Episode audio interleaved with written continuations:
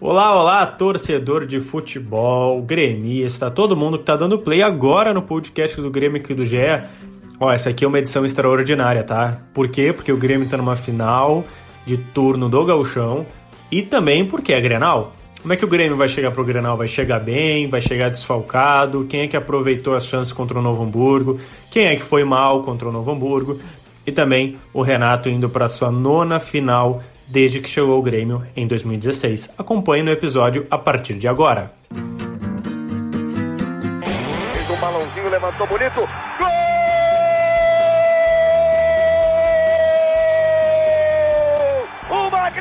Jogada de Renato pela direita. Partiu Luan, dominou o lance, é bom, o lance é bom, o lance é bom, o lance é bom. Olha o gol, olha o gol, olha o gol. Golaço do Grêmio. Para Everton, chegou, fez a finta, outra boa jogada, cruzamento. Olha a chance, olha o gol, olha o gol, olha o gol, olha o gol, olha o gol. Gol do Grêmio! Olá pessoal, tudo bem com vocês? Começando mais um podcast do Grêmio aqui do GE, ó, 37 edição aqui, podcast, podcast do Grêmio, podcast tricolor.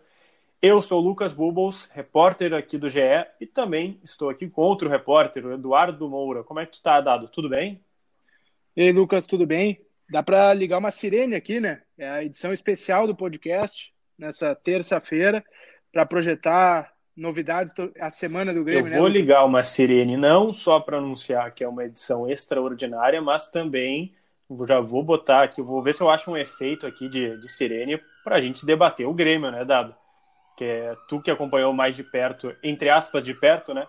Porque não esteve presente, mas acompanhou o jogo é do verdade. Grêmio é, contra o Novo Hamburgo, que foi no último domingo. Estamos gravando esse podcast aqui na segunda-feira, dia 3 de agosto de 2020 se algum ouvinte aí do futuro vier aqui escutar, é que o Grêmio ganhou de 4 a 3 do Novo Hamburgo, a semifinal do segundo turno do Gauchão na Arena, e teve um certo sufoco, digamos assim, para vencer e agora está classificado para a final do turno, na quarta-feira, é, o clássico Grenal, que quem vencer, quem passar, né, passando os pênaltis também ali, vai pegar o Caxias na finalíssima do estadual.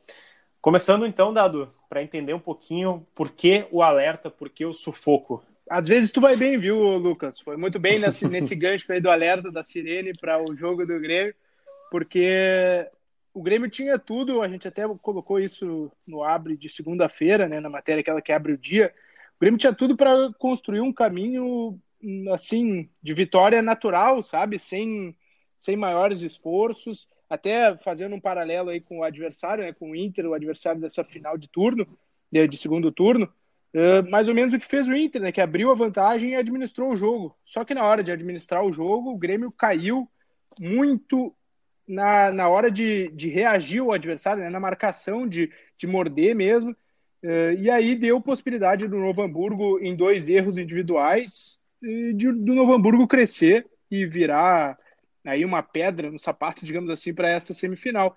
Porque era 20, 22 minutos de jogo e estava 2 a 0 para o Grêmio. É uma vantagem construída e foi ao natural. O Grêmio teve um volume grande e viu tudo praticamente ir por água abaixo ainda no primeiro tempo, com empate de 2 a 2 no Hamburgo. Né? Então, isso especialmente liga o alerta, né, Lucas? Porque o segundo tempo, depois, o Grêmio uh, consegue uma vantagem logo no início, abusa um pouco de cruzamentos, mas o empate do Novo Hamburgo vem num lance ali um pouco casual, né, de, do pênalti do Jean-Pierre, que na disputa com o Chicão ali, ele chega pelas costas, empurra o volante do Novo Hamburgo, então também é uma coisa pontual, né, esse, esse empate do Novo Hamburgo no segundo tempo.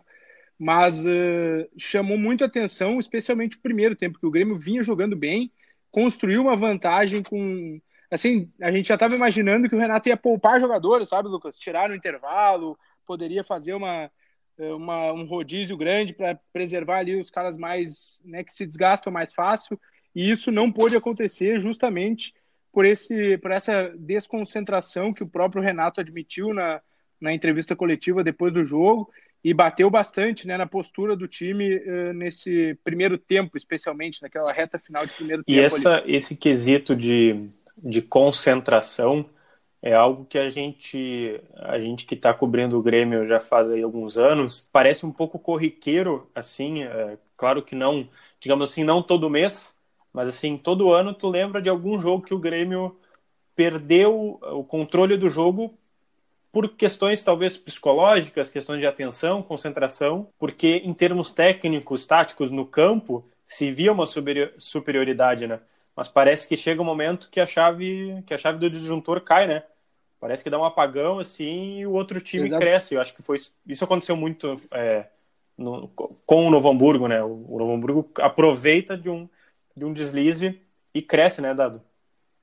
É, exatamente, vamos colocar, né? E o primeiro gol do Novo Hamburgo sai numa cobrança de falta muito bem feita do Zé Mário, mas no mesmo canto né, do Vanderlei. Eu achei ali que houve uma colaboração, daí na minha leitura, claro, do Vanderlei. Era uma bola. Era defensável. É, foi achei... muito bem batido no sentido de forte e tal, mas era defensável, exatamente.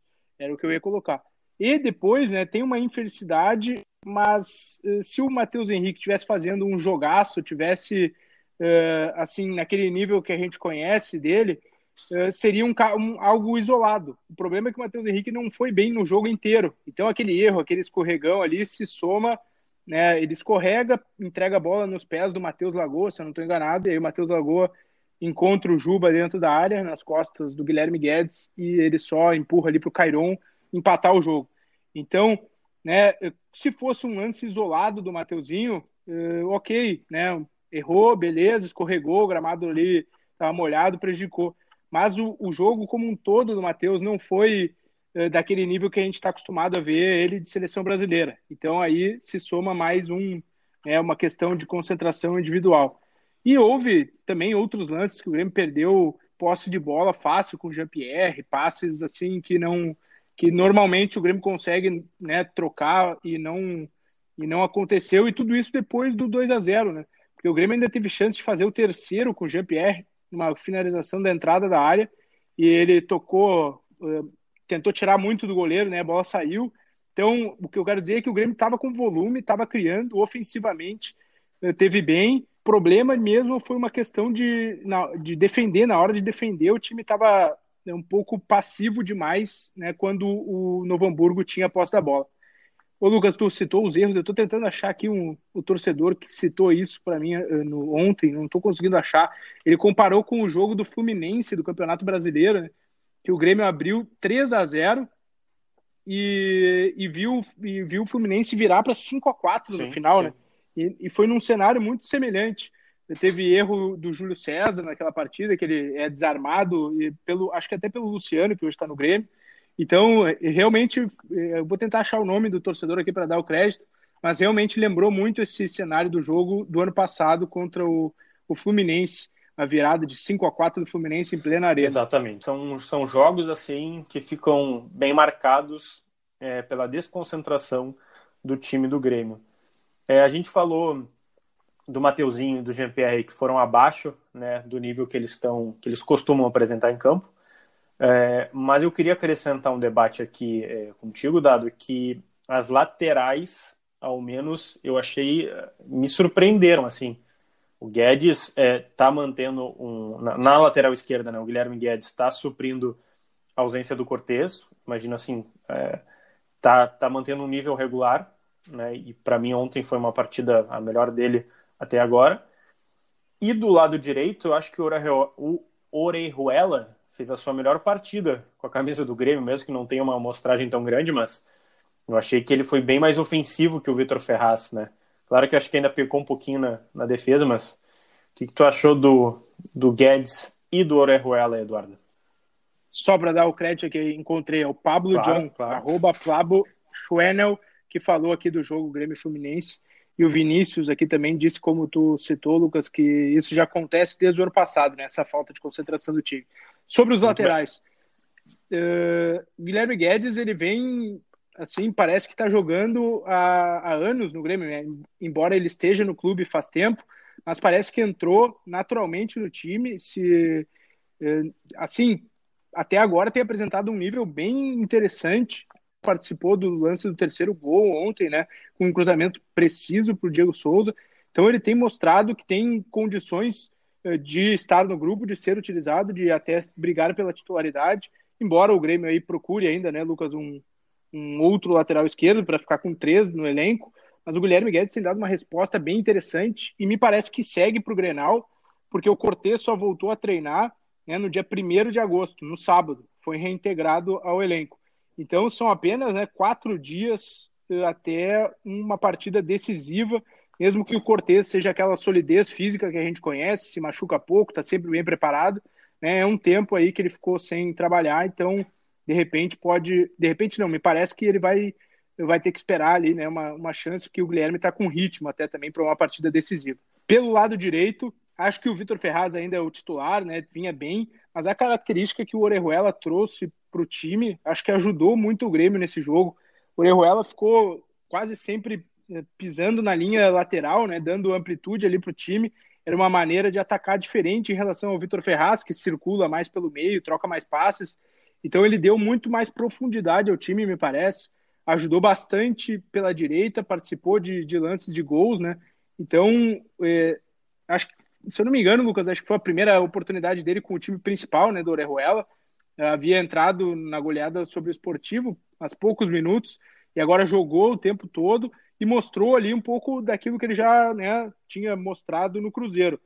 Acho que ainda eh, é cedo para falar em pegar a vaga né, e tudo mais, mas ele também já ele precisava de um jogo assim para mostrar a sua qualidade de, né, de seleção colombiana e tudo mais, e acho que esse jogo contra o Novo Hamburgo ajudou nisso, ajudou a firmar o pé, digamos assim, aqui no Grêmio.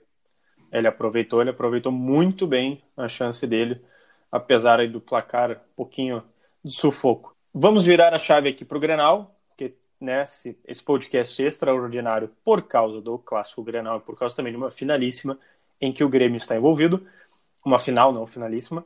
É, e a gente convida aqui agora dois comentaristas é, para avaliar como é que chega o Grêmio para esse clássico Grenal. Então vamos lá. Primeiro, o Diogo Olivier, comentarista da RBS TV e também da Rádio Gaúcha, e o comentarista do Sport TV e também do GE, o Alexandre Losetti. Agora, na sequência, para vocês.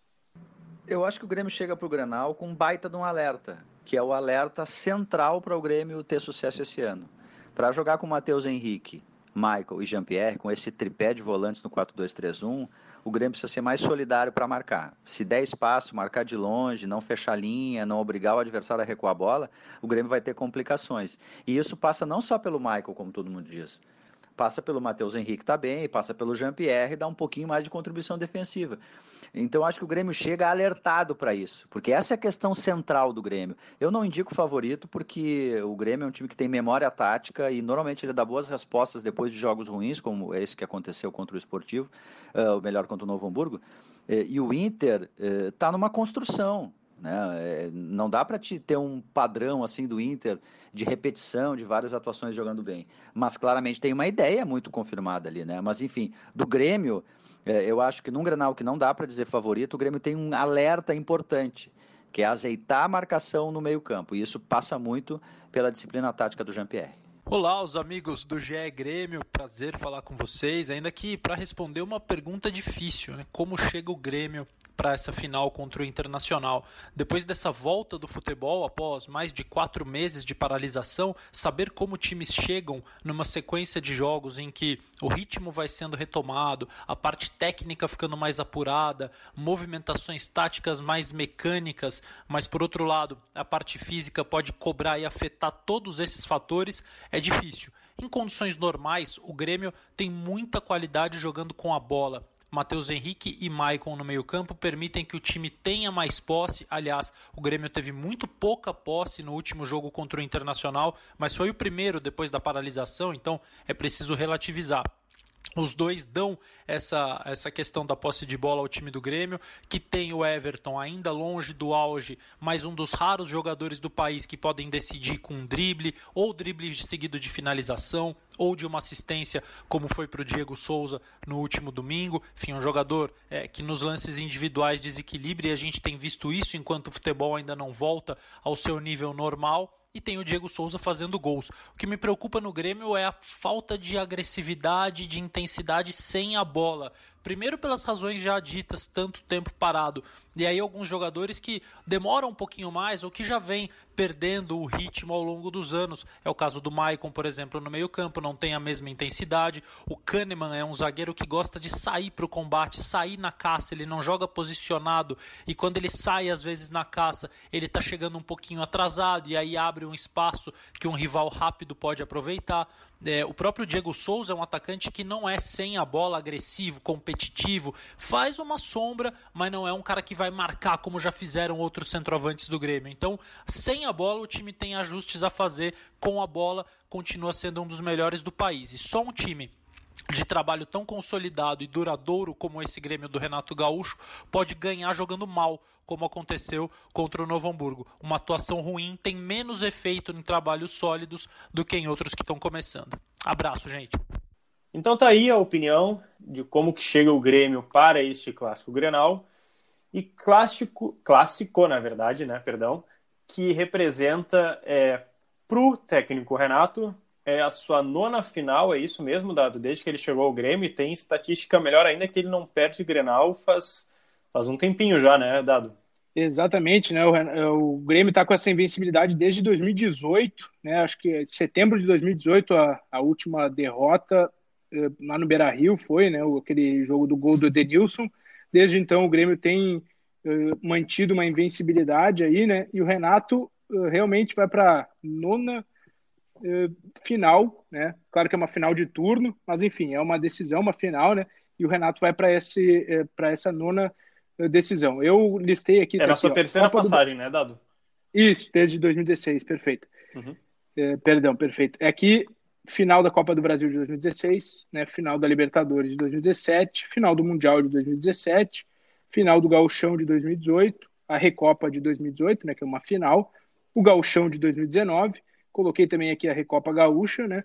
E a final do turno de 2020, né? Então são três, seis, oito jogos e essa vai ser a nona final do Renato.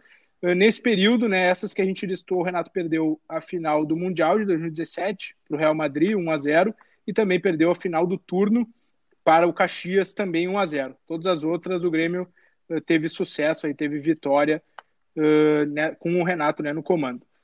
Lembrando também que esse ano teve a, a, Recopa Gaúcha, né, Lucas? Só que era o time de transição que disputou esse, e essa, esse Pelotas, título né? aí contra o Pelotas. Isso mesmo. Perfeito. É, dado, é, a gente acompanhou também a coletiva do, do Renato depois, do, de, depois da classificação e tal. A gente viu que ele estava um pouco, é, não sei se chateado, mas ele não estava tão à vontade assim, né, como ele estava em, em outras coletivas depois que o Grêmio vence. Evidente, né, pela atuação.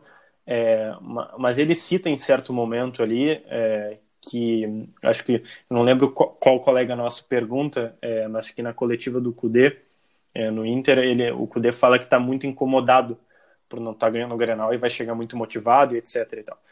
É, e o Renato disse que pode estar tá tão motivado ou mais, né, para seguir essa invencibilidade. É, como é que tu acha que vai chegar o Renato? Como é que tu acha que ele vai preparar o time. É, tu, acha que essas coisas podem entrar no vestiário, podem entrar na cabeça dos jogadores, ou tu acha que o Renato vai tentar blindar um pouco isso?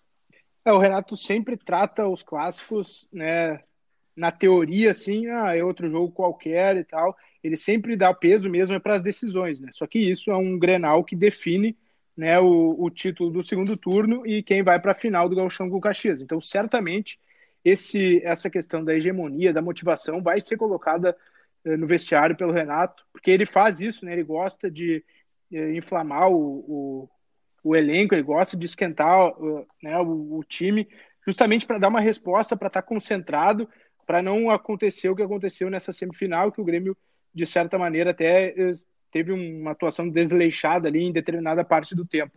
Então, certamente ele vai usar isso até como né, uma, um combustível ali, ó, vocês estão sendo criticados depois desse jogo. Eu fui lá na coletiva, então acho que ele, ele usa disso da melhor maneira. A gente conhece o Renato né, desde 2016, ele faz isso sempre. Também gosta de distensionar o elenco né, antes desses jogos, ele gosta de deixar o clima tranquilo também para não para o jogador não ficar não sobrecarregar acho, muito, né? É, não ficar tenso e não fazer as coisas com naturalidade dentro de campo. Mas é ele na coletiva falou, né? Claro, o Cudê tá motivado, assim como eu tô motivado. Se eu tivesse no lugar dele, eu também estaria incomodado de não ganhar clássico, né? Mas também disse que não tem favorito, que é 50 para cada lado. Então o Grêmio chega. O único senão, né, Lucas, é que o Grêmio chega com esse, com essa vírgula colocada aí, porque desde a eh, da volta, digamos assim, né, da, depois da paralisação, não engrenou uma, uma série de atuações convincentes, né? O Grêmio tem tido bons resultados, não perde desde a final do turno para o Caxias, lá em fevereiro, mas ainda assim não, a, a atuação consistente, aquela de, de enfim, se, se manter na linha, ainda não veio. Né? A principal foi no Grenal ali da volta, que era o primeiro jogo, que o gol saiu de uma bola parada, mas depois dali houve uma inconstância que talvez seja o ápice nesse jogo com o Novo Hamburgo, né? Então o Grêmio cria até uma imagem de, de desconfiança sobre o próprio time a partir desse resultado.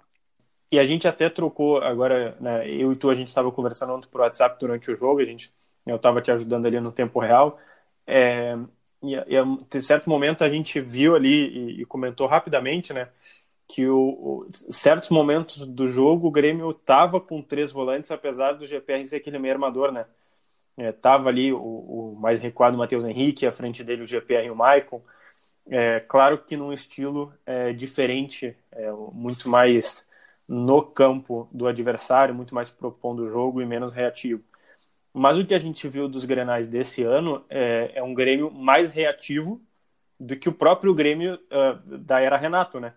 Ele estava uhum. muito mais esperando um erro do, uh, um erro do Inter e, e, tendo menos posse de bola, mas sendo mais efetivo. É, tu acha, dado que agora é, não vai ter desculpa do gramado, né? Porque a gente ainda não sabe que segunda-feira, mas o Granal tende a ser na arena, né? A, a, ainda tem uhum. uma liberação da prefeitura, mas enfim, tu vai ter um gramado bom, tu vai estar, tá, entre aspas, assim, né, na tua casa, é, tu vai ter a maioria dos teus jogadores à disposição, é, mas, assim, tendo tudo na normalidade, entre aspas, possível, tu acha que o Grêmio vai ser reativo como tem sido nos Grenais? Ou ele vai tentar mudar um pouquinho essa tônica e voltar a ser o Grêmio mais propositivo, arriscar mais? Me parece assim que o Grêmio vai tentar se manter no seu estilo, né? De como tu falou aí de ficar com a bola e propor, mesmo contra o adversário, mas sabe também que precisa jogar pelo resultado, né? Como é uma eliminatória, eh, é matar ou morrer. O, Grêmio persegue aí o tricampeonato gaúcho, então precisa né, estar na final aí com o Caxias para cumprir esse objetivo. E acho que o Renato sempre, mesmo com o seu, o seu conceito de, de jogo bem definido, eh, colocou em partidas de mata-mata, sim, essas especificidades. Eu lembro, acho que contra. Agora não vou me lembrar o adversário, mas uma na Libertadores de 2017 mesmo, que o Grêmio encantava, mas tinha determinados jogos que ele se aproveitava muito bem do erro do adversário, atacava muito rápido, né, muito vertical, né, quase como um contra-ataque mesmo, para se aproveitar desse erro. Então, eh, me parece que o Grêmio vai tentar sim dominar o adversário, só que como o Inter já mostrou que consegue equiparar isso dentro de campo. Foi assim naquele Grenal da Libertadores, né, que foi disputado na Arena, último jogo aí com o público do nosso, do nosso estado.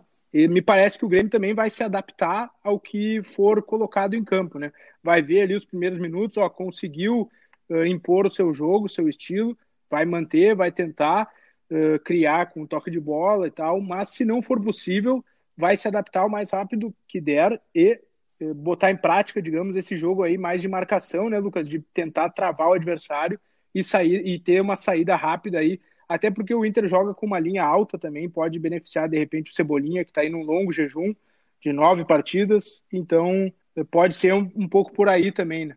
Exatamente. É, eu já aposto, só dando contraponto, mas acho que vai continuar sendo mais reativo. Acho que a receita Grenal para esse ano tem dado certo para o Grêmio, né? Tem, tem tido bons resultados com exceção, claro, daquele clássico que teve é, muitos expulsos, né, e prejudicou o rendimento técnico, mas, mas enfim. E, uh, Eduardo, para encaminhar o nosso final do podcast, é, como é que tu projeta esse clássico Grenal, acompanhando o Grêmio aí já há um bom tempo aqui pelo GE? Olha, é um, é um, o Grêmio tem crescido sempre nesses jogos decisivos, né, Lucas? Embora faça um ou outro jogo desconcentrado, como, como foi esse do Novo Hamburgo, quando o jogo grande vem, né, quando a decisão vem, é contra o maior rival, uma decisão de segundo turno para estar na final do Gauchão. Nesses jogos, o time do Grêmio tem uma, digamos, uma espinha dorsal ali que mantém o time eh, muito motivado e muito sabendo do que precisa fazer. Né? Tem ali Jeromel Kahneman, que não deixa o ritmo cair, tem o Maicon, que apesar dos pesares, por exemplo, fez um grande jogo ontem contra o Novo Hamburgo, especialmente no primeiro tempo. Eh, então o Matheus e o Jean dão aquela dinâmica se estiverem num dia bom, né? Então, e acho que o Diego Souza tem, ele jogou muito contra o Novo Hamburgo também, se movimentou, criou chances. O passe que ele dá para o Everton no, no gol do Maicon contra o Novo Hamburgo também é um baita passe nas costas da defesa. Então, acho que Grêmio tem corpo, digamos assim, para aguentar esse bom momento do Inter, porque é inegável que o Inter vive um bom momento, tem um bom trabalho em andamento, que ainda está no início, mas é um bom trabalho já do, do Eduardo Cudê. Então, me parece que o Grêmio vai com o que tem de melhor ali, né? Sua força máxima eh, com o Vitor Ferraz e com o Guilherme Guedes. Eh, eu, eu tenho dúvidas mesmo, assim, se quem vai no meio campo, né? Se o Renato vai como tu disse, dar uma segurada e botar o Lucas Silva de novo no time, justamente pelo poder de marcação, pelo poder de, de fechar os espaços do rival, ou se ele vai de Michael e Matheus Henrique, que é aquela dupla mais criativa.